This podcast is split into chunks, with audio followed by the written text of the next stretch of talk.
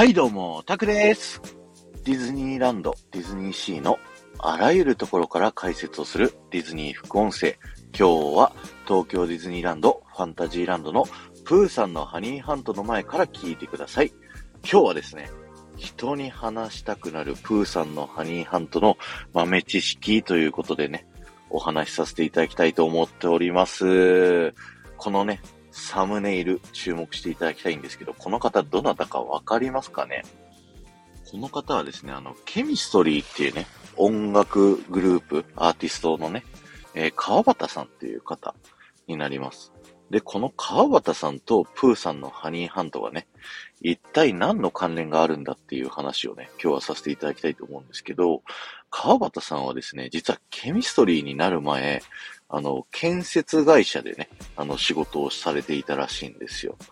で、その建設会社が作っていたのが、このプーさんのハニーハントということで、なんとね、ケミストリーの川端さんは、昔、この東京ディズニーランドのプーさんのハニーハントの制作に関わっていたっていうのがね、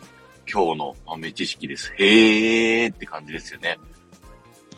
そしてですね、川端さんは、えー次は東京ディズニーシーの建設に関わるかどうかっていうタイミングの時に、ケミストリーのオーディションがあって、えー音楽アーティストとしてね、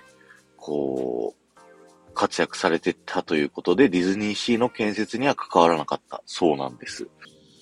いやー、この豆知識、面白くないですか？僕ね、人に話すの結構好きなんですよ、このネタ。なのでね、皆さんもプーさんのハニーハント並んでる時とかにですね、ぜひみんなに自慢しちゃってください。実は、ケミストリーの川端さんが、このアトラクション建設関わってたんだよって。いやー、僕ケミストリーさんめちゃくちゃ好きでね、あのー約束の場所っていう曲がめっちゃ好きなんですよ。あのー一時期ね、あの、牧原紀之さんの歌詞パクリ事件みたいなので、ちょっと、あのーマイナーな曲になっちゃったんですけど、でも夢が、その、叶うまで諦めないで、その場所で、こう、頑張り続けようみたいなね。そういった歌で僕がね、あのー大学生の時に、ちょっとくじけそうになった時とかにね、この曲を聴いて頑張ってたっていう思い出があるので、そんなね、えーケミストリー、大好きなケミストリーさんが、僕の大好きなディズニーランドのね、えー建設に関わってたってなると、ますますね、好きになっちゃうなっていう、そんなお話でした。今日は終わりです。ありがとうございました。この話が面白いと思った方は、ぜひ、いいねやコメントやレターをお待ちしております。そして、前回の配信から今回の配信までで、コメントいただけた方のお名前をお呼びしたいと思います。かーこさん、キムルナさん、サイママさん、ガンモさん、まやままみさん、お寿司さん、えーありがとうございました。それではね、久しぶりのディズニー副音声一発目は、プーさんのハニーハントからお送りしました。今週はですね、このプーさんのハニーハント近辺のね、あの、話をさせていただきたいなと思います。ファンタジーランドをね、取り上げさせてもらうのってだいぶ久しぶりな感じがしてて、というのもね、あの、ファンタジーランドっていっぱい小ネタがあって、喋りやすかったせいか、僕最初の頃のね、ディズニー副音声、ファーストシーズンで、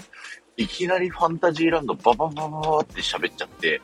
すごい偏っちゃったんですよね。このエリアごとの、あのー副音声の量が。だから、セカンドシーズンとか、ほぼファンタジーランドについては喋ってないとか、そんな感じだったんじゃないかな。まあ、ニューファンタジーランドの方は喋りましたけど、っていうようなね、感じで、まあ、サードシーズンは、こう、1日1個配信にしたのでね、いつもよりディズニー副音声、ペースが遅いかもしれないですけど、その分、濃い、濃い副音声をね、喋っていきたいと思いますので、よろしくお願いします。ではまた